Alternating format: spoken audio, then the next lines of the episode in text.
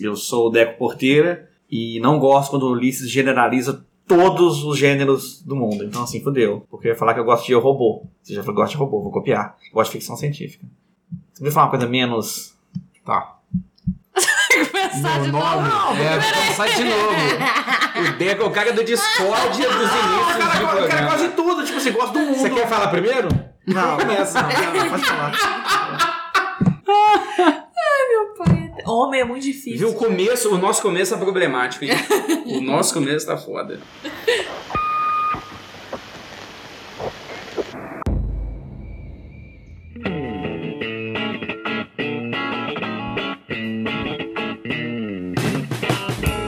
Meu nome é Ulisses Beleigoli, eu gosto de robôs, ficção científica e gosto de coisas relacionadas ao futuro. Não todas. Meu nome é Deco Porteira e eu não gosto do Ulisses. O meu nome é Guilherme Madeira Martins e eu gosto de ver partidas de xadrez no YouTube e eu gosto de discutir teoria da tradução. Meu nome é Laís Cerqueira. Eu gosto do Will Smith. Eu gosto da voz robótica do Google. E eu gosto da consciência. Uau! Da consciência, O olha. que, o que é consciência? Eu sei, meu anjo. A gente vai discutir isso aí. Fica com a gente. Vamos?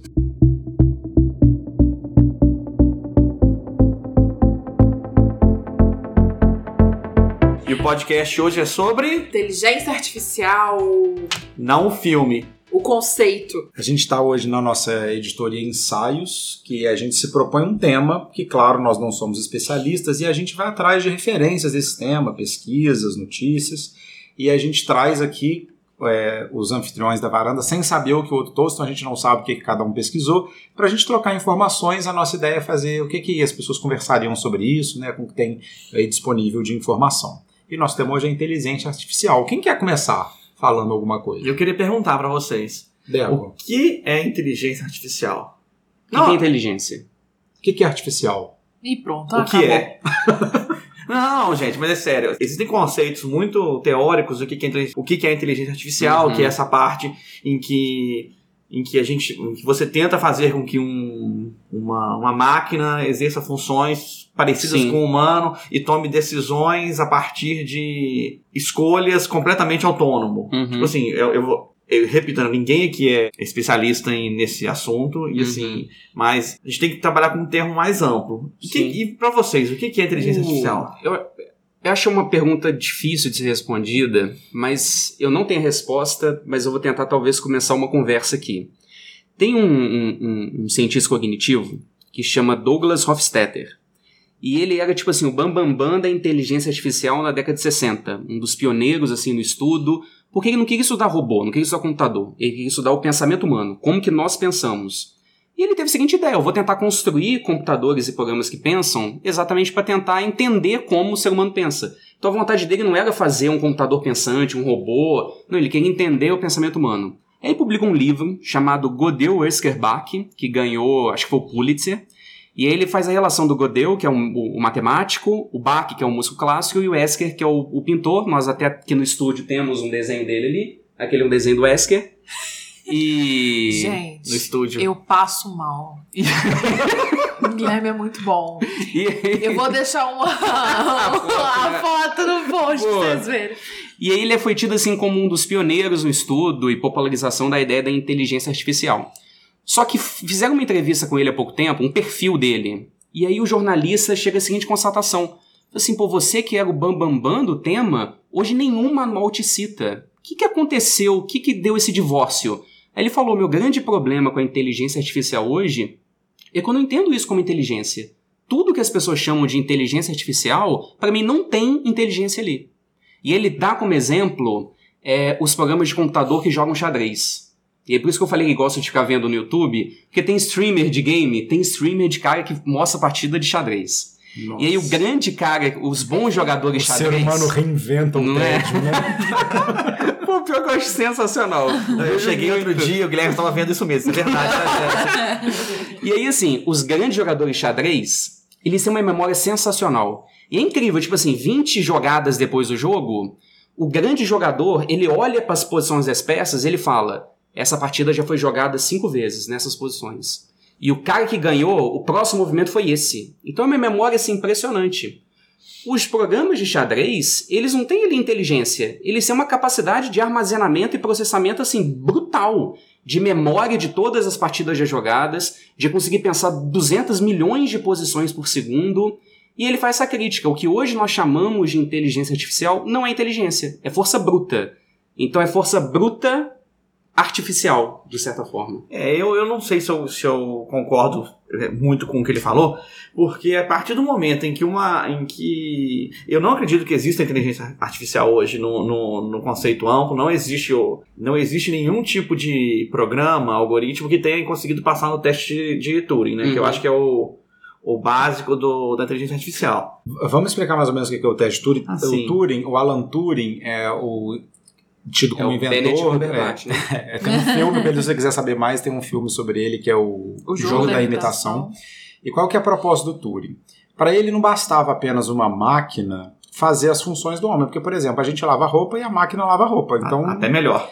mas a questão é o seguinte: existiria maneiras de a gente programar uma máquina para ela fazer um- uma tarefa e a gente confundisse o resultado dessa tarefa com uma coisa feita por um ser humano? Então ele faz o primeiro teste de uma máquina que identifica gênero, isso aqui talvez tenha sido uma mulher, isso aqui quem respondeu foi um homem, enfim. Questões E aí aí- também, né? E ele a- tinha suas questões. Geralmente ele usa a conversa, né? A, a linguagem natural. Então é basicamente isso, assim, será que uma máquina consegue não só fazer coisas que a gente faz, mas a gente não conseguir discernir, ou seja, ela fazer tão parecido com o ser humano que a gente não vai conseguir discernir o que é uma Uhum. máquina, o que é um ser humano? Eu concordo, é, você está falando do xadrez, se for pensar, é muito limitado um jogo de xadrez. A cada peça tem, vamos lá, chutar, 200 movimentos para cada... Meia milhões de possibilidades. Não, para cada movimento.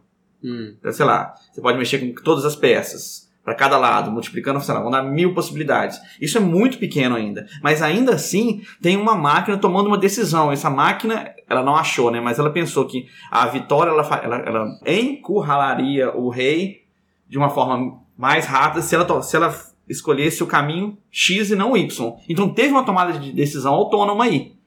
Que eu acho que para mim, na minha concepção, na minha pesquisa, É, então, eu não acho que é uma tomada de decisão. Eu acho que é processamento. Ele tão somente pega todas as jogadas já feitas e vai na probabilidade, vai naquilo que é mais certo. Mas Então, eu que- acho que não tem ali uma. Ele é, programa, ela é, É, não programada é uma decisão. Eu não sei se a gente pode falar que tem ali uma tomada É, de decisão. Mas então deixa eu trazer um outro conceito aqui, que hoje ele é muito importante na inteligência artificial e que ele é um dos que me interessa, talvez porque eu gosto de linguagem, né? Que é o conceito de machine learning, que é as máquinas que aprendem, as- os o aprendizado das máquinas. Então, o que, que é isso? É a gente ter é, máquinas que são capazes é, de aprender. Qual que é o, o desafio também, a evolução disso, né? É de que, em algum momento, é, as máquinas aprendiam o que os seres humanos preparavam para ela. Tinha uma curadoria. Olha, vamos selecionar esse tanto de material e a máquina vai aprender a mexer com isso, como, por exemplo, um jogo de xadrez. Aí, olha, tem as regras, tem isso aqui. E de que agora tem um passo muito importante da inteligência artificial, que é o deep learning, né? Que é o seguinte: não precisa de curadoria. Ou seja, as máquinas vão atrás de materiais que não foram selecionados previamente por humano. Que seria, a princípio, um passo na inteligência artificial, artificial no sentido, a gente não sabe o que essas máquinas vão aprender, como elas vão intercambiar o que elas aprendem entre si e em termos operacionais, ou seja, que isso poderia é, levar a uma inteligência que não se parece com a inteligência humana, ou seja, ela não é um simulacro da inteligência humana, ela é um outro tipo de inteligência que a máquina desenvolveu a partir de como ela se relaciona com grandes quantidades de informação e que isso é, é mais recente, né? Porque teve um momento, né? a- tem as fases, se vocês quiserem ler sobre isso, eu não sou um expert, eu consultei, alguns amigos me falaram coisas, li algumas coisas, depois vou agradecer as pessoas especificamente. Mas a inteligência arti- artificial surge, ela dá alguns passos, depois tem alguns invernos. E na década de 90 ela ressurge, por quê? Porque a gente aumenta a nossa, nossa capacidade computacional. E aí as máquinas conseguem agora ter muitas, muitas informações, né? muita data, né? muita O Big Data. Big Data, né? Mas isso é uma questão que me intriga, porque uma vez eu vi uma palestra, o, eu não sei se a Netflix tem isso, é, ainda isso, eu lembro que uma vez eu procurei inteligência artificial na Netflix para ver o filme, e eles colocaram, tinham várias palestras do TED, né, sobre inteligência artificial, e um dos caras falando isso que um dos grandes medos da inteligência artificial é se eles, e se as máquinas criaram uma inteligência que a gente não consegue perceber, e elas vão poder fazer Uhum. coisas que não estão acessíveis ao nosso conhecimento, à nossa percepção, Uhum. e aí entra toda a teoria que a gente, claro, vai falar aqui de revolução das máquinas, etc. Skynet. Uhum.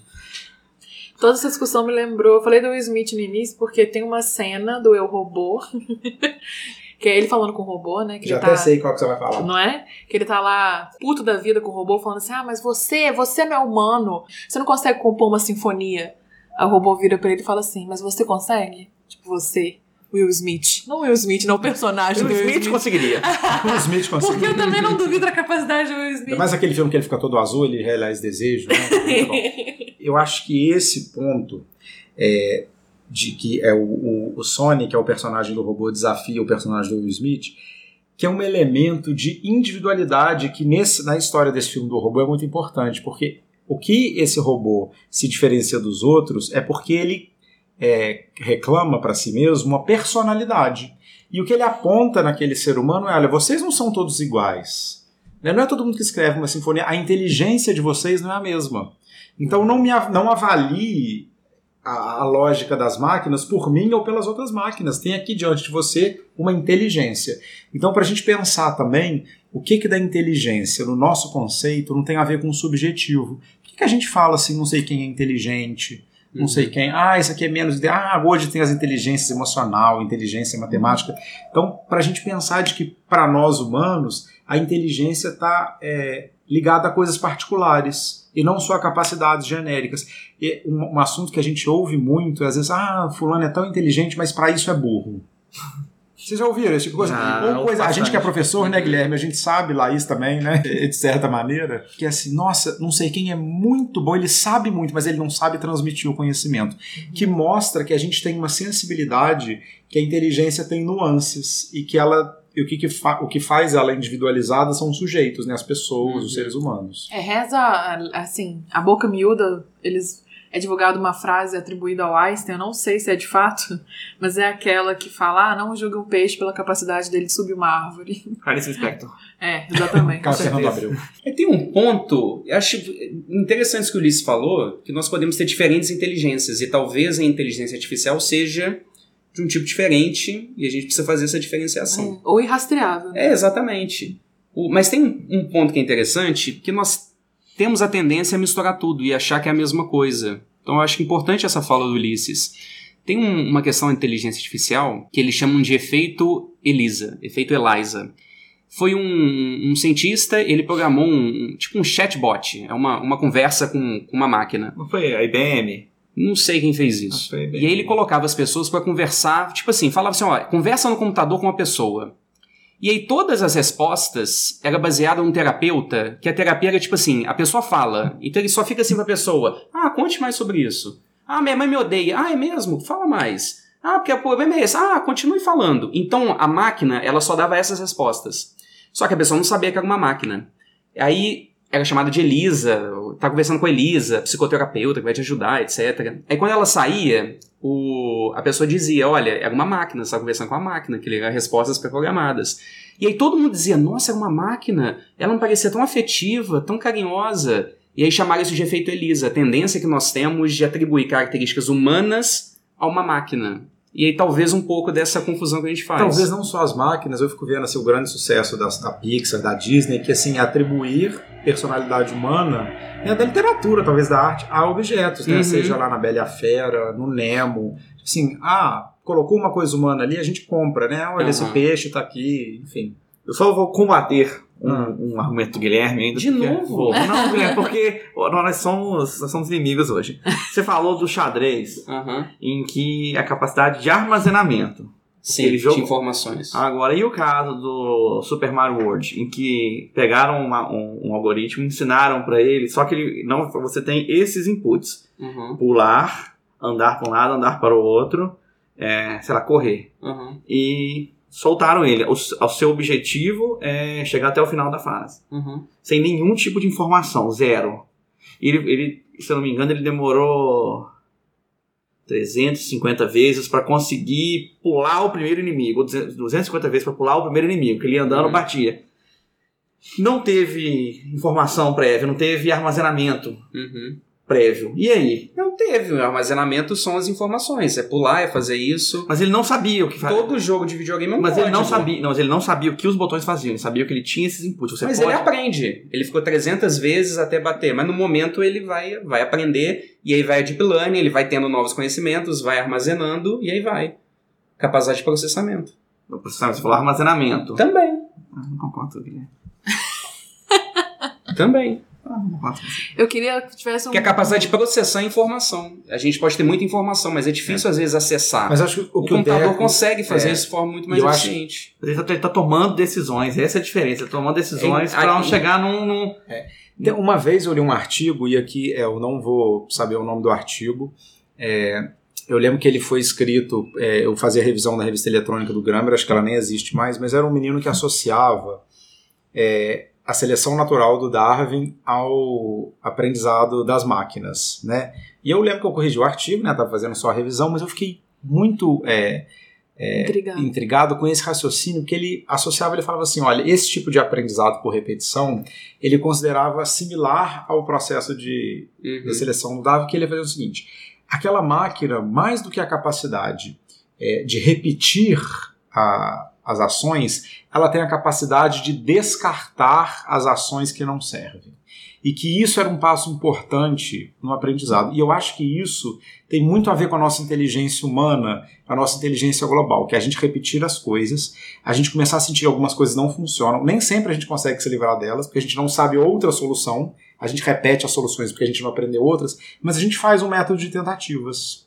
Uhum. É, e eu achei que era uma, uma preciosidade do raciocínio dele. Olha, essa máquina consegue fazer uma coisa e descartar aquele procedimento, que basicamente é o que a gente é essa fronteira entre armazenamento e processamento. É, porque a inteligência, lá, eu acredito que a inteligência humana funciona assim. Você, eu, eu vou pedir lá isso, me pega essa chave, por favor. Você vai pôr a mão, porque você tem um pré-conhecimento do que é uma chave. Agora, se você não tem um pré-conhecimento, você vai pegar. É isso? Não. Descartei. Eu não acho que. Eu, eu, eu concordo um pouco com o Guilherme, porque eu não acho que, que exista uma inteligência artificial hoje. Acho que tem que ser bem amplo nesse, nesse termo, porque a gente não tem. O Luiz falou. Velocidade computacional para Uhum. tal. Porque hoje a gente consegue se, se, eu, se eu olhar para uma, sei lá, eu tô olhando lá, está na minha frente, olha para Laís. Eu consigo, ao mesmo tempo, processar várias coisas. Eu tô processando a cor do cabelo dela, a cor do olho, depois que ela tá de óculos, que ela tá com uma blusa branca. E um computador, hoje a gente tem esse problema do aquecimento, que é a coisa que mais barra o processamento do, do computador, que é o aquecimento. Uhum. E até se conversa muito sobre computação quântica, né? Mas eu acho que a gente está, assim, alguns ó, bem longe já disso. Porque não tem como a gente querer comparar o cérebro humano, que é uma. É uma vamos falar que é um computador feito de carne. É uma coisa. Orgânico. É, sabe? Gente, é uma- uma das ideias do que eu li é que é, a gente vai ter que repensar como a gente faz a tecnologia. Porque Os materiais, você está dizendo, é, legal. porque pensar em, em- é, Já vê aqueles filmes meio vírus. Alguém viu esse filme? Cara, é muito bizarro. Que um, um vírus entra num, num navio, aí começa a construir a partir de pessoas que ele mata, construir um robôs, é meio, meio Já gostei, orgânico, já gostei. meio. Cara, é muito bizarro, muito bizarro. Mas eu acho que é isso. Se for pensar, e é um- eu vou dar um. Eu vou dar um, um- eu vou falar do Will Smith de novo, que eu acho muito importante falar do Will Smith aqui. Ele fez um filme horroroso com o, filme de- com o filho dele. Qual que era aquele? Além da da Terra, Terra, não. é, eu amo Além esse filme. Meu Jesus. Guilherme, me ajuda. É muito ruim. Eu quero Tá. dizer que o filme eu amo, mas é muito ruim, como eu amo várias coisas ruins da minha vida. E sempre. E é um Fiquem filme, atentos ao próximo podcast Idiocracia. E é uma coisa que eu acho muito boa nesse filme, que é a tecnologia deles é uma tecnologia muito orgânica.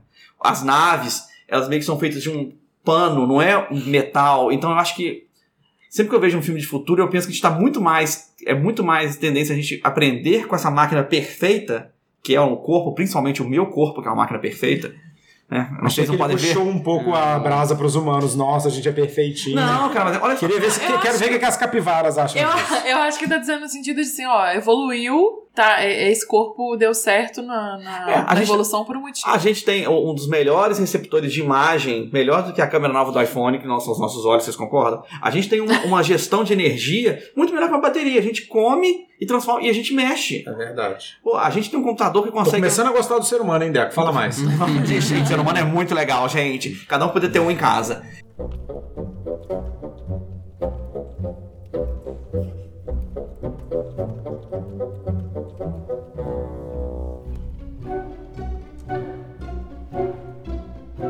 Vamos continuar no videogame. Você pega o Super Mario World. A máquina pode até aprender a jogar ali e chegar no final do jogo, mas a gente não vai entender nada do que é o ser humano vendo aquela máquina jogar. Porque quando você tá jogando Mario World, pô, você não quer cair no buraco porque você não quer morrer. Você quer continuar o jogo É. porque você quer salvar a princesa. E isso daí você não tem quando a máquina faz. Eu lembro, por exemplo, jogando The Sims, eu ensinei a minha irmã a jogar, ela era novinha, e aí eu deixei ela jogando e saí.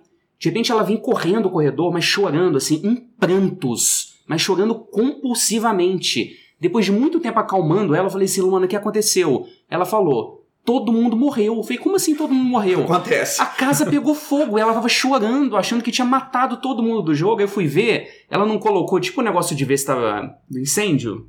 É, Tinha uma pecinha que você tinha que botar no jogo em cima do, Ah, do é, fogão. o de- detector. Detector de, de incêndio, ela não colocou, pegou fogo, a casa pegou fogo, todo mundo morreu. E ela, ela achou que tinha matado todo mundo. Então ali você percebe uma nuance assim do comportamento humano que a máquina nunca vai ter. Ah, morreu ali, ah, morreu, vou tentar outra coisa, vou É. seguir. Eu tô pensando na questão da memória, é, nessa fronteira entre armazenamento, processamento, o que, que é uma decisão, o que, que seria uma decisão inteligente, né? E uma das coisas que me é, mudou né, o, meu curso de estudos na vida e tudo, e acabou, né, no final das contas, me trazendo para psicanálise, era eu dava aula particular é, de várias matérias lá no ensino médio para ganhar dinheiro durante a faculdade e tudo. E eu tinha uma aluna específica que eu explicava um procedimento para ela e ela entendia e fazia o exercício. Eu falava, ah, beleza, né? É, Aprendeu isso aqui. Aí passava outro exercício, chegava aí daqui 15 minutos, eu falava, ah, mas outro exercício assim. Aí ela falava, não sei fazer esse. Eu falei, não, mas é igual aquele que a Uhum. gente fez. E aí eu vi que ela não sabia aquele procedimento. Eu falei, nossa, mas ela sabe tantas outras coisas diversas. Eu comecei a falar assim, por que, que ela não lembra disso? E aí eu comecei a reparar que aquele exercício ela aprendia e desaprendia. E, gente, tem algum problema. Aí eu, a minha primeira instinto era ter um problema na máquina dela, né? No cérebro, né? E depois eu comecei a pensar que talvez não fosse aquilo. Talvez, assim, tivessem elementos emocionais e tudo. E, mas aquilo me intrigou pro resto da vida. Eu falei assim, por que que pra mim, olha, eu aprendi aquilo agora tá feito, agora é só fazer sempre a mesma coisa. Mas para aquela pessoa específica, aquilo não funciona. E da gente pensar, né, tipo assim, de que às vezes o que também individualiza as inteligências, tanto as humanas quanto as artificiais, não são só o que elas conseguem fazer, mas o que elas não conseguem fazer, o que elas não conseguem aprender. É complicado a gente tentar comparar a inteligência é, Uhum. do ser humano com a inteligência do computador. Porque o computador nada mais é que um algoritmo. O computador ele, ele responde sim ou não. Pra tudo. Tudo no computador hoje. Se você está mexendo no Photoshop, ele está fazendo milhares de perguntas por segundo, sim e não, estruturas de decisão complexas para chegar a um resultado. E eu, eu, eu não sei. Eu acredito que o nosso cérebro não funciona assim. É, é, é, eu não sei como é que funciona, tá? O nosso neurologista convidado não veio no programa hoje. Mas assim, a gente tá indo pro caminho errado para tentar, igual o Guilherme tá falando, você acredita numa. numa que não existe, não existe inteligência artificial, não é, não é bem assim. Mas a gente tá fazendo não é isso. inteligência, é um sistema especialista. É, é, tá, eu entendo, um, mas assim, igual essa questão da rede neural, que é tentar imitar como funciona um neurônio. Uhum. Cara, nada mais é do que uma estrutura de decisão com vários níveis. Eu nunca imaginei que eu fosse cons- conseguir conversar com o celular. Você consegue fazer perguntas. o- e o- E quando eles respondem coisas engraçadas? Vocês já viram esses vídeos assim? é, ah, que- Siri, né? assim, Agora eles, a fazem comentários bem humorados, que aí você Uhum. fala, nossa, isso é típico do espírito humano. Mas talvez possa ser aprendido, porque em algum momento a gente aprendeu. A gente não era um neném que sabia fazer piada, mas a gente às vezes é um adulto que sabe entender e. Ou algum programador foi lá e colocou aquilo. É, com certeza. Mas na que a lógica do Sony também do Eu Robô, É. nem todo mundo sabe fazer piada, nem entendê-las. É verdade. E aí uma questão pra gente ver, talvez, uma diferença na inteligência. Porque eu não vejo, por exemplo, a inteligência artificial. Vamos então partir pelo pressuposto que ela toma decisões que são complexas, mas eu, eu não vejo ele, por exemplo, criatividade. Caraca, você já viu o, os desenhos que o Google faz? Como é, como é que você vai falar? Como é que é o nome Então, dele? deixa-. E aquele filme que é feito só com tudo de máquina, ele- a máquina faz o roteiro e Mas O- curta. o- Mas o Guilherme está trabalhando com conceitos que é muito difícil de medir. Você, tá, que- você quer que a gente. É, você falou de inteligência. A gente não tem como. A gente não conseguiu definir inteligência. Agora você quer definir criatividade. Porque quero ajuda chegar a gente. nesse ponto. Ajuda a gente. Pega algo que muitos dizem que é uma ótima inteligência artificial. Google Tradutor. Que é realmente é maravilhoso. A possibilidade que Quebra o você tem com o Google Tradutor, você consegue conversar com pessoas em vários lugares, quer traduzir um livro que você está lendo, é maravilhoso. Mas você nunca vai entender o que, que é a tradução e o desafio da tradução pelo Google Tradutor, porque ele é poder de processamento, várias informações jogadas ali, ele vai jogando as sílabas e traduções e vai chegando a melhores traduções, mas você não tem ali um ato criativo que é necessário na tradução. Por exemplo, e aí eu digo isso em homenagem à nossa querida Laís, Hum. a, a, a, a frase do João Guimarães Rosa no Grande Sertão Veredas, o diabo na rua no meio do redemoinho. Se você coloca no Google, ele vai te dar uma tradução literal e correta do diabo na rua no meio do redemoinho.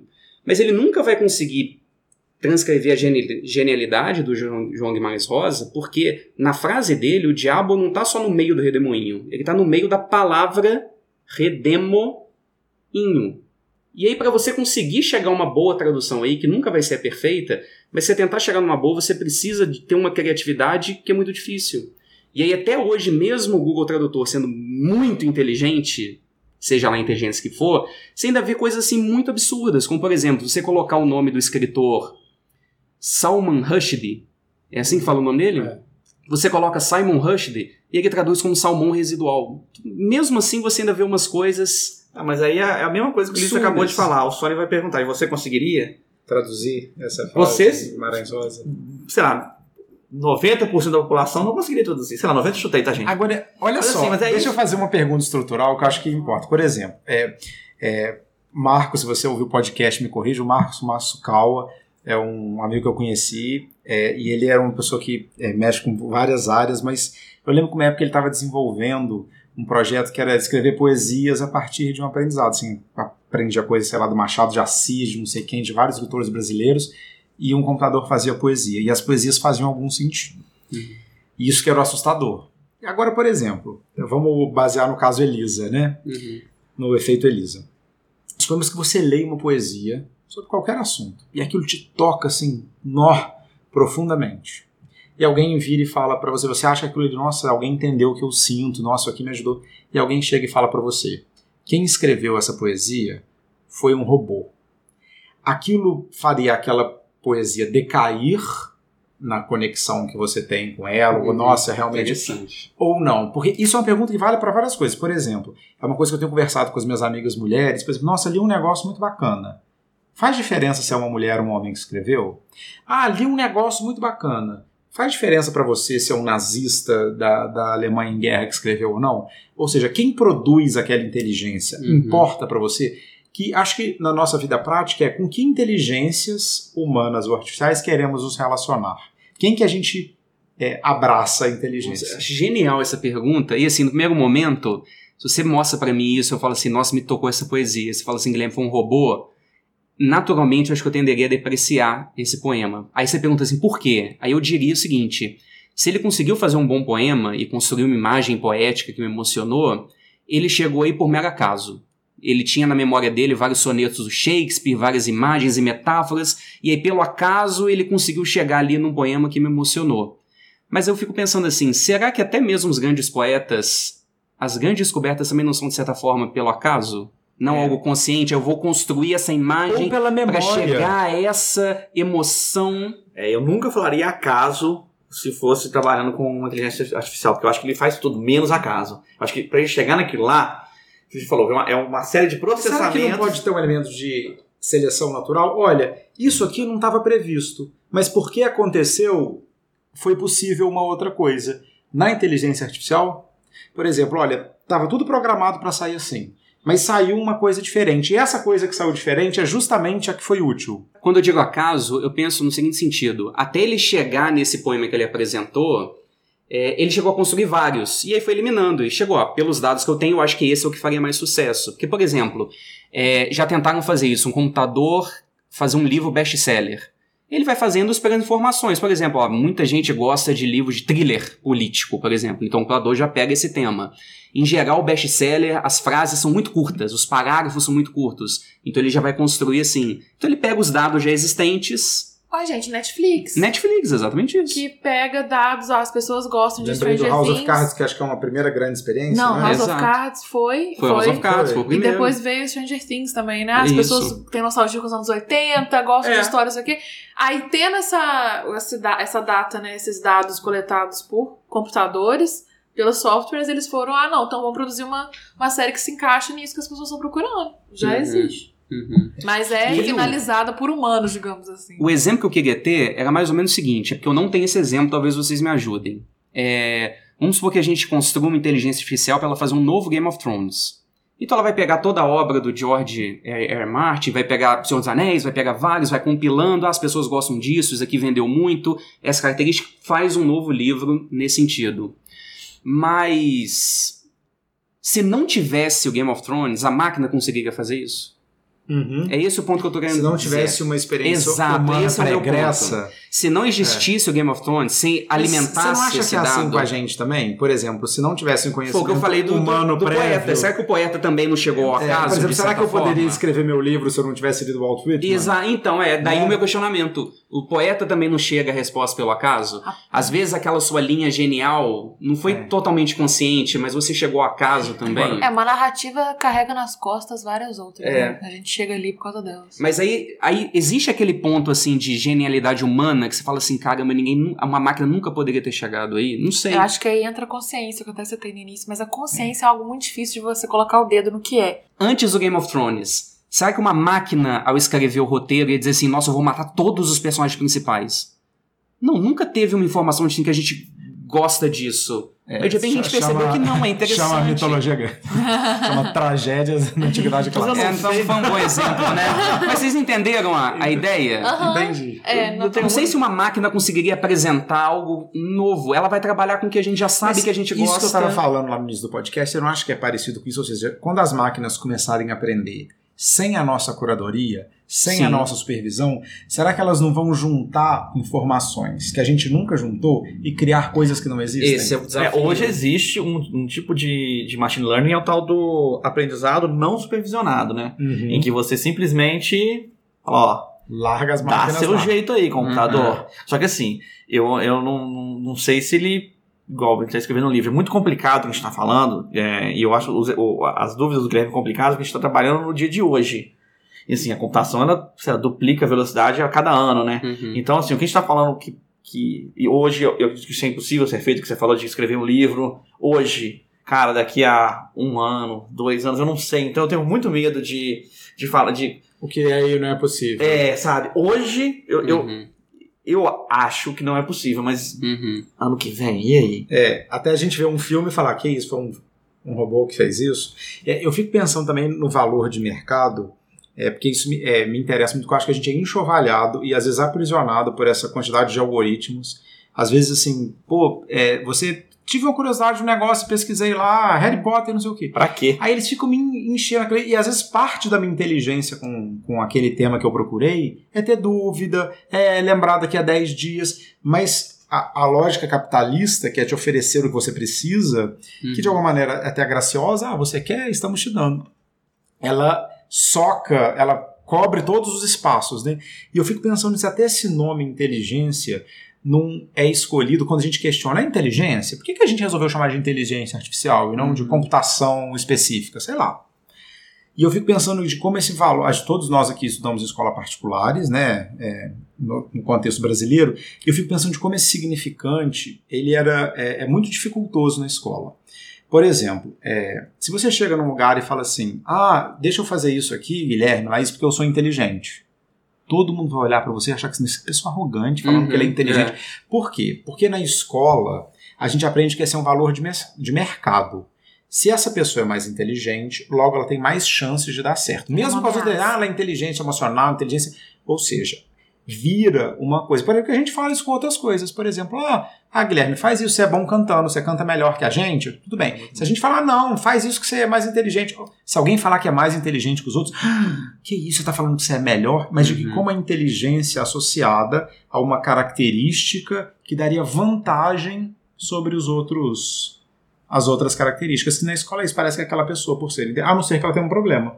E como isso pode ser uma estratégia desse mercado, que é por que não chamar isso de inteligência? Uhum. Porque isso vai atribuir. tipo assim, E isso aqui consegue fazer coisas que a gente não conseguiria, ou que talvez não seja verdade, ou talvez seja. Mas eu só estou destacando esse ponto que às vezes o nome que a gente dá Sim. importa nesse sentido. E quando o Guilherme traz essa discussão lá no início do podcast, né? O que, que é inteligência? O que é inteligência humana? Por que, que a gente faz essa comparação? Porque talvez É. a gente não tenha outras inteligências para comparar, né? É, mas para a gente ver o lugar disso também no, no nosso mercado capital. O que, que Uhum. vale dinheiro? Né? E aí, pegando a fala da Laís e do Deco, da Laís do Will Smith, né? Do você conseguiria compor uma, Sinfonia. uma sinfonia, ah, mas você, o Will Smith, conseguiria, e o que o Deco falava, você conseguiria fazer a tradução. É, aí eu penso, eu não conseguiria, mas tem excelentes tradutores que conseguiriam. E eu estava conversando uma época com o Henrique, que já participou aqui dos nosso podcast, Um amigo da varanda. mano. e, e um, dos grandes, um dos grandes tradutores do Brasil hoje é o Paulo Henrique Brito. E ele consegue fazer coisas com a tradução e a criatividade dele que é sensacional. Eu não consigo. Mas ele consegue. E Isso é sensacional. Isso é genial. E uma máquina não conseguiria, na minha opinião. Se ela conseguiria, é porque ela trabalhou as traduções do Paulo Henrique Brito para ir no processamento chegar a algo parecido, mas graças a uma genialidade que é dele. Então, eu não consigo, mas existem pessoas que conseguem. Talvez um caminho para a gente pensar. E aí falar que uma máquina, desculpa, falar que uma máquina pode fazer a mesma coisa, eu acho até depreciar esse trabalho. A não ser que você esteja depreciando as máquinas. Às vezes, Também. Só lembrando, tá, máquinas, que eu não depreciei vocês em nenhum momento. se esse microfone for um. Como é que chama? Decepticon. É, ó. tá, tamo de boas. Vamos entrar nesse assunto. É, eu sempre tive uma teoria no meu coração e eu espalho ela por aí só pra gente ficar alerta, porque é importante ficar alerta escoteiros aqui. Mas ninguém foi escoteiro aqui não, né, gente? Não. glória a Eu moro em frente um. Então tá bom, é menos grave. É, eu sempre acho que a revolução das máquinas vai ser encabeçada pelas impressoras. Óbvio, é óbvio. Porque se você pega. Qual é a máquina mais rebelde? Impressora. Se você precisa, você grita, ela reage, é uma confusão. E tem sempre essa discussão né, na- no mundo da ficção científica: é se a inteligência artificial for teoricamente superior a gente, nós seremos suplantados, ou seja, a nossa vida e liberdade vai estar ameaçada por uma inteligência mais evoluída que a nossa, porque na nossa lógica humana, como nós somos teoricamente mais inteligentes que as outras espécies, o que, que a gente faz? Mata, come, é, extermina, Uhum. né? Então vocês acham que a gente corre esse risco? É é uma Não, pergunta real. Não de- corremos. De, ser dominados pelas máquinas Eu acho- sentinelas, não. etc e tal. Eu acho que isso não vai existir. Nossa. Eu acho que o mais próximo que nós temos, sermos governados por aquelas pessoas que têm o controle das máquinas e não pelas máquinas em si. Isso. Então eu acho que é muito mais provável a Netflix ter o domínio do que a. Você, você brincou o que que é? A impressora. Aham. A Netflix, pelo qual sentido? Quando você tem a Big Data, capacidade de processamento, aquilo pode te dar informações que te ajudam a manipular outra pessoa. Então vai ser a dominação daqueles que têm o controle da máquina e aqueles que não têm. Então aquele que tem o controle da máquina, ele vai, por exemplo, saber, olha, 80% da população brasileira acha que tal pessoa com essa característica vai ser um excelente presidente. Então, com base naqueles dados, ele elege um presidente e aí tem a dominação. Então eu não acho que vai chegar a ser o domínio da máquina, é o domínio daquele que tem o domínio da máquina. Você quer discordar, André? Ah, eu não queria não, eu vou discordar. não queria não, que Não, sabe por quê? Cada vez mais, e, e a gente está vendo essa questão, de, essa questão de automação. Automação de tudo. Já tem usinas nucleares que já tem se pensado toda essa questão de. Foi, se não me engano, o Bill Gates está tentando lançar essas, essa, essa ideia de uma usina hidrelétrica automatizada. E eu tenho muito medo pela preguiça humana e por um filme que eu vi outro dia, que chama Idiocracy. Vocês vão ouvir falar dele ainda. É, dessa, dessa, dessa tendência do ser humano a sempre deixar as decisões para uma coisa mais fácil. O que, que você acha melhor? É, você tomar uma decisão com base na, na- nas informações que você tem, ou você colocar todas as informações do mundo em um computador e ele tomar uma decisão com toda essa. A informação é maior, é, é uma informação mais correta, mas o que o Guilherme tá, tá sempre. O Guilherme sempre fala assim. é, Hoje, hoje, eu penso assim, não é uma coisa para daqui a 10 anos, não é uma coisa é para 100 anos, é uma coisa para quando a gente tiver essa, essa maldita computação quântica, a gente. O, o nosso sistema todo interligado e, toma, e resolvendo os problemas pra gente, pra gente cada vez ficar Até mais burro. Que, né, Deco? Eu fico pensando que isso é muito natural, porque a gente não quer resolver coisas, né? Quando a gente não sabe, o nosso instinto é ou resolver mal resolvido ou não resolver. Se É. alguém tá falando, olha, tem uma máquina que resolve pra você, por que não? Né? Ao invés de ficar lendo 30 resenhas na internet, eu vou num Exatamente. aplicativo que vai me dizer qual restaurante é mais bem avaliado. De acordo com o que você gosta, do que você não gosta, Exato. do que que você. Eu Sendo que sou- com isso eu posso perder um excelente restaurante que tá ali na esquina, É. mas não foi aquele que foi apresentado no aplicativo. Eu sou meio Guilherme, meio Deco nessa situação. Concordo muito com o Guilherme. Eu acho que vai ser isso. Eu não sei se a gente vai ser dominado pelas máquinas, mas sim por quem vai ter o monopólio das máquinas. Uhum.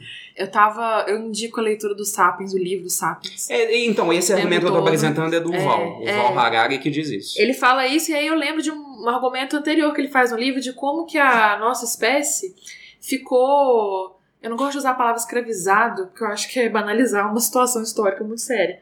Mas eu digo assim, que como a nossa, a nossa espécie ficou dependente da agricultura.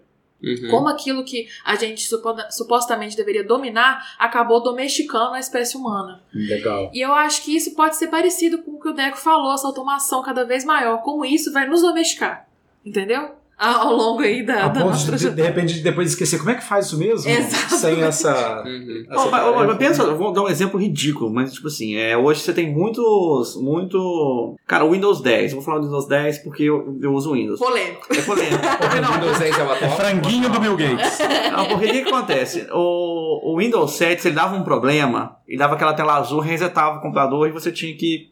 A tela azul da morte. É, você tinha que mandar arrumar, for- form- formatar, toda hora formatar o computador. Windows 10 ele tem um, um sistema de auto-recuperação que é muito raro você falar que o seu computador resetou. Porque o Windows 10 ele já, já se conserta. O que, que você prefere? Se o Windows, usar o Windows 7 seu computador quebrou, você tem que levar para um técnico arrumar, ou você botar o Windows 10 que ele se resolve? É isso, você está cada vez mais dependente de uma coisa que você não entende como é que funciona, mas te facilita a vida, gente. E que é, acho que junta né, é, a fome com a vontade de comer, que às vezes a gente também quer evitar a- o contato com outro ser humano, com outras Muito. experiências humanas. Que iFood. não é uma coisa rara, né? Tipo assim, nossa, o que, que eu posso. O mínimo de pessoas, não tô falando que isso é uma constante, não, mas o mínimo de pessoas que eu posso fazer. Tem jeito de eu fazer sozinho, tem jeito de eu resolver esse problema sem ter que ser simpático, enfim. É. É, é uma questão também, né, que é, as máquinas podem é, preencher esses lugares entre as pessoas, né, de fazer essa, essa interação. Ou não, né? A gente pode estar falando de uma inteligência artificial do igual do Her, né? Com, em que ele se apaixona pela inteligência artificial. Aqui, que bom que você trouxe esse assunto. Deixa eu, eu, eu já falei isso em algum outro podcast, por quê? Porque eu falo disso porque, como diria Jesus, a boca fala do que está cheio o coração. É, para mim, Desculpa. Amo Jesus, né? Jesus te ama também. É, mas, para mim, um dos maiores tratados sobre a questão de espécies e inteligências é o- a saga do Ender. O que acontece na saga do Ender? Tem, acho que são cinco espécies principais. É os, os seres humanos, os porquinhos. Eles chamam porquinhos mesmo? Ele, a tradução é porquinhos. Eu, eu não lembro como é que era em inglês. Ah, Talvez, usou o Google Tradutor.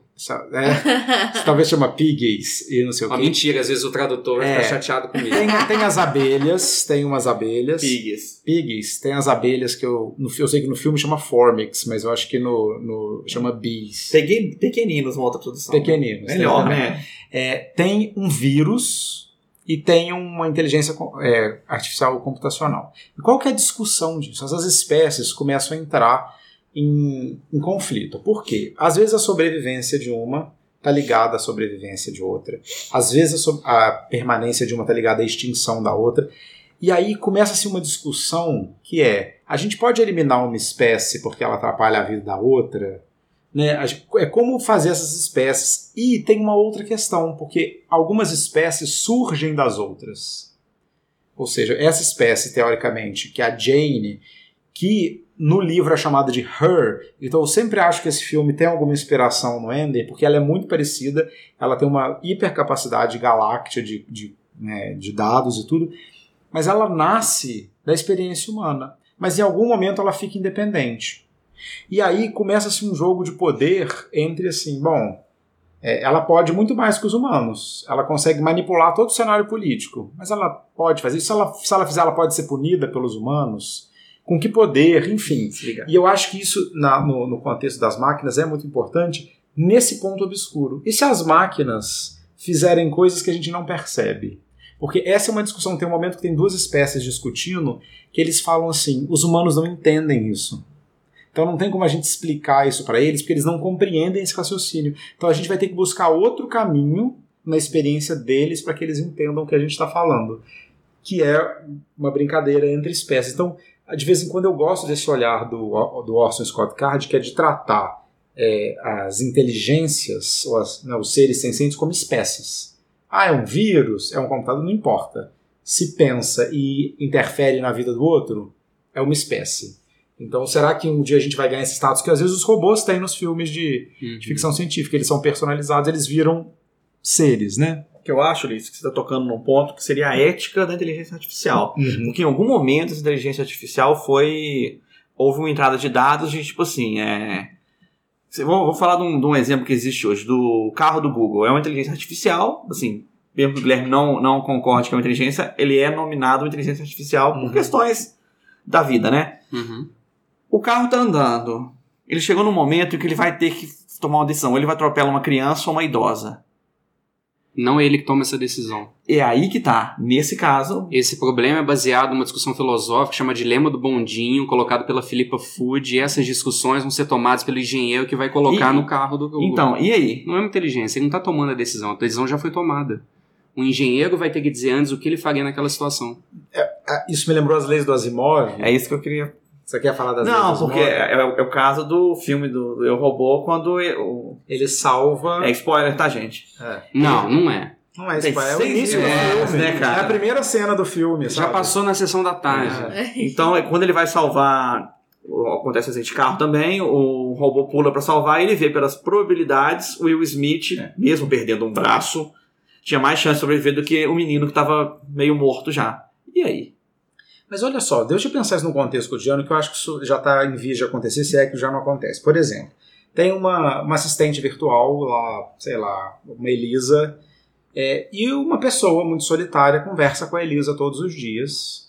E essa Elisa é uma inteligência artificial, mas tudo bem, aquela pessoa tem- cria uma relação com ela. Ou seja, fica feliz, fica triste, pergunta, responde, vai dormir tranquilo.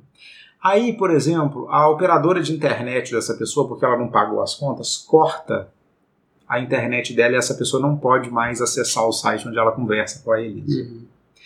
A gente entra num dilema ético por quê? Bom, ela perdeu um serviço. Mas essa pessoa tinha uma relação emocional com outro ser inteligente, ou seja, aquilo estava personificado. E eu estou entrando em questões assim práticas. Uhum. Isso juridicamente, moralmente, culturalmente, o que, que é isso? Uma empresa falar assim: você não vai mais ter a única companhia que você tinha, mesmo que seja uma pessoa de mentira Uhum. e agora eu vou privar. E eu acho que isso importa porque a gente se relaciona com as inteligências artificiais, elas tocam a nossa vida. Né? Pode ser, sei lá, o, o poema né, que o robô fez, ou uma inteligência artificial que faz companhia para a pessoa. Uhum. É, isso está ligado eticamente à nossa vida. O que, que a gente pode ou não fazer, considerando que essas inteligências compõem a nossa vida? Por exemplo, ah, beleza, vamos proibir esse tipo de inteligência artificial porque a gente acha que ela é arriscada por tal motivo. Mas isso vai interferir na colheita de tomate de tal, porque essa inteligência artificial é a mesma utilizada para selecionar tomates ruins de tomates bons. Então, como está muito inserido na vida, a gente tem que começar a pensar a ética da inteligência artificial, porque ela vai afetar não só as populações, mas os sujeitos. E eu acho que é um assunto que a gente é, pode né, desdobrar em vários, várias vertentes. O meu problema disso é que nem sempre, eu acho que nunca, um programador vai conseguir escrever na linha de código todas as possibilidades. Ele vai falar, tipo assim, o exemplo do carro do Google do, do seu tomate aí. É o que é melhor a um espaço de tempo X. Se matar uma criança ou, ma- ou atropelar uma velha. Só que vão ser tanto. Ele vai jogar esse algoritmo e a partir desse algoritmo o computador vai tomar todas as decisões dele. Você não vai escrever. é, ele não vai escrever bata sempre num hidrante ao invés de um poste. Tipo, todas as possíveis relações com o Tá. acidente. O computador ele tem, ele, ele tem a tomada de decisão e o, o- você, você vai colocar um input para ele, tipo assim, é, sei lá, as três leis de. que é toda a, a- a ideia do negócio. A gente põe três leis super abrangentes, mas dentro dessas leis existem. Nuances. Desdobramentos. É, e aqui, que o, o todo, pra quem não leu o livro do Eu Robô, é, o livro é todo isso. São máquinas que conseguiram sair desse loop. mas- E, e me preocupa isso, achar que você consegue colocar em um programa de inteligência artificial hoje todos os dados que podem acontecer. Gente, isso é em, em- em código. Escrever um algoritmo desse é impossível, sabe? É impossível. Mas isso, na nossa experiência, é a mesma coisa, porque a gente, como seres humanos, a gente não tem todas as informações. Então, que quando a gente é colocado de situações éticas que a gente nunca viveu, a gente fica meio perdido. E a nossa história, é, que eu e a Laís somos, trabalhamos com ideia de contação de história, e a gente estuda isso, é isso, assim, por que, que a gente gosta tanto de assistir filme, de contar história, de ler? Porque a gente experimenta coisas que a gente nunca experimentaria para ir se fazendo um arcabouço teórico de, assim, se eu tiver nessa situação, é, o que que eu faço? Mas esse caso, por exemplo, assim, eu fico pensando, né? São muitas variáveis. Ah, beleza, tem uma velhinha e uma criança, mas e se o velhinho for seu pai? E se a criança já tiver uma doença? Sabe? Então, é, acho que esse- essas variáveis, é, tanto para um computador como para o sujeito, são dificultadores né, de uma decisão ética. E aí tem um outro ponto que dá uma nuance ainda maior a isso. Não só o problema da ética da inteligência artificial, mas a triste realidade é que essas decisões éticas e deveriam ser práticas, o que fazer numa situação como essa, não vai ser uma decisão tomada pela ética, mas pelo capitalismo. É, se, por exemplo, a máquina fosse programada para te matar e salvar cinco pessoas que estão na faixa de pedestre, você compraria esse carro? É. Talvez não. Então a decisão não seria ética, a decisão seria monetária. É, e agora eu vou colocar um, vou falar uma coisa pro lado das máquinas. E, por exemplo, se a máquina fosse apaixonada por uma dessas pessoas que ela tem que salvar, isso Uhum. interferiria na. Uma máquina pode se apaixonar, Deco? E aí, aí é a coisa da O consciência. que, que é a paixão? Vamos deixar isso aí no ar. E pra aí a gente vai ter que fazer Nossa, um vamos podcast. fazer um ensaios paixão? Vamos. Meu Deus, que ótima ideia! Cara, Já tem gravado isso, Laís? Fez uma- Não, Ah, mas tá, eu- vou- a gente tá planejando né, algo Ah, nesse tá. sentido. nossa. Fica Eu esse queria fazer um pedido pro ouvinte. Se a gente falou alguma besteira, manda uma mensagem pra gente, né? Por Tipo assim, o favor. Guilherme Muito falou só legal. coisa errada. Guilherme, Muito tudo legal. que você falou não tem base nenhuma. Ó, gente, pra mim não manda nada não, tá? Deixa eu agradecer algumas pessoas aqui. É, eu, claro, fazendo a minha pesquisa, perguntei a algumas pessoas algumas coisas. É, queria agradecer algumas delas. Uma é o Lucas Graçano Latari, que é professor de computação no Instituto Federal do Sudeste de Minas Gerais, no campus de Rio Pomba. Ele é o youtuber, blogueiro, a gente vai colocar os, os links aqui embaixo. Queria agradecer o Thiago Timpone, que é o coordenador do projeto FrameNet da UFJF, que me explicou várias coisas sobre linguagem. O projeto FrameNet é um projeto super legal, é, que trabalha, entre outras coisas, com inteligência artificial. Com linguagem, né? Com A linguagem linguagem, máquinas. Exatamente, é muito legal. Queria agradecer ao professor Sérgio Moinhos, que durante muito tempo foi parceiro meu lá na revista eletrônica, coordenava um grupo é, de pesquisas né, na área de ciências da computação. É, obrigado pelas contribuições, porque eu acho que, é, é, como não sabemos muito sobre esses temas, né, estamos aqui especulando sobre eu, ele. vou, eu vou aproveitar o momento Xuxa e mandar Hum. um beijo pro Oswaldo, que está malhando agora enquanto escuta a gente. E pra Isadora, que está lavando o cabelo enquanto escuta a gente. Eu também queria agradecer ao, ao Rodrigo Bendia, um amigo meu que me ajudou muito, apesar dele ser burro, é uma das pessoas mais inteligentes que eu conheço. que conhece, você sabe que é verdade. E ao Bill Gates também, por responder meu zap. O Guilherme não vai agradecer ninguém. Vamos pro... Agradece a impressora, Eu, Guilherme. eu você vou agradecer ao. Deco, porque ele é meu nêmesis. E o Deco me motiva a ir além. Eu tô, ô, Laís, eu tô sentindo que ao longo do podcast essa relação tá estremecendo, mas tá pimentando. entendeu? Eu tô achando um plot assim. Eu agora tô chupando mais ainda, porque eu gosto de um conflito, Você eu tá gosto sentindo um de um cheirinho no ar, aqueles hormônios? Hum, Ah, então muito. também. Emprestar pra cortar com uma faca, gente, é isso. Sugestões. Sugestões. Eu vou indicar um stand-up na Netflix. está na Gente! Netflix. Juro por Deus, é porque ele fez uma piada com robô durante o stand-up que eu amei muito. É do. John, eu não sei como falo. Eu me dei conta que eu nunca pronunciei o sobrenome dele. Que é John Mulaney, vai estar escrito aqui. É, que chama Kid Gorgeous at Radio City. Eu vou deixar aqui escrito também. Deixa um link pra Netflix, deixa tudo. A minha sugestão é um livro recém-lançado pela editora Todavia. E aí, só um adendo: a editora Todavia tem feito um belíssimo trabalho. Várias recomendações que eu falo dessa editora.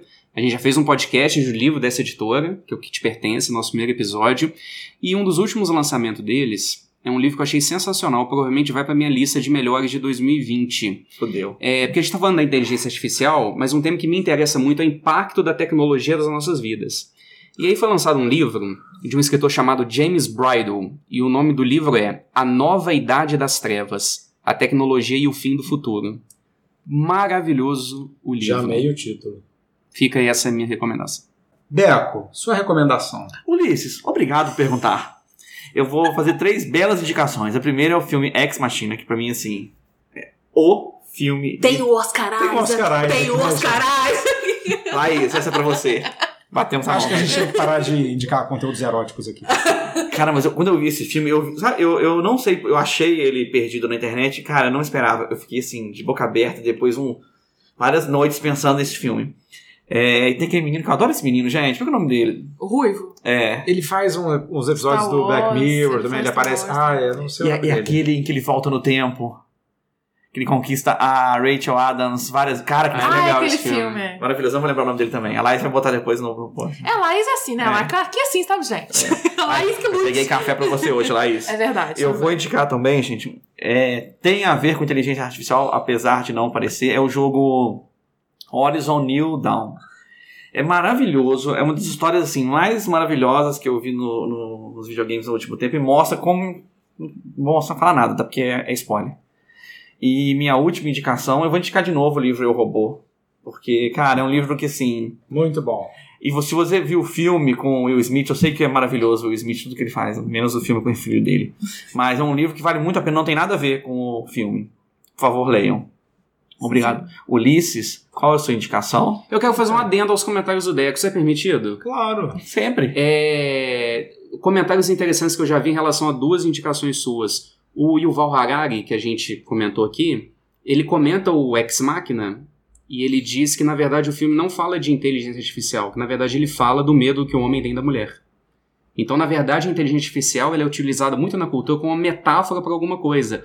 No Horizon News Dawn, a discussão não é inteligência artificial, mas sim desastre ambiental. Então é interessante como que esse tema ele é uma metáfora para várias Ele é uma para outras É, isso é muito coisas. legal mesmo. Isso é muito legal mesmo. Então, é claro, né, gente? Eu acho que é, se a gente gravar 100 podcast, em 10 eu vou falar do Ender, porque é, ele é o assunto que me interessa, porque ele é um livro sobre ética. O Ender's Game, a saga do Ender, não é um livro sobre extraterrestres, não é um livro sobre inteligência artificial, é um livro sobre ética. E recomendo sempre o Ender, então leiam tudo do Ender. A minha outra indicação é, é um filme que chama Frank o Robô, que é um filme pouco conhecido, é com Frank Langella, James Morrison, a Liv Tyler e a Susan Sarandon, então tem um elenco conhecido. E é a história de um cara que na velhice, a família dele, como ele mora sozinho, contrata um robô para auxiliar ele na vida dele. É, só que esse cara é um ladrão e ele começa a tentar cooptar o robô para ajudar ele com alguns pequenos roubos e algumas coisas. Só que esse robô começa a entender questões éticas humanas e aí tem amores envolvidos, enfim. Ele trabalha com a ideia de memória também, então que a gente estava discutindo a questão de armazenamento e processamento, enfim, vale a pena ver. Chama Frank e o Robô.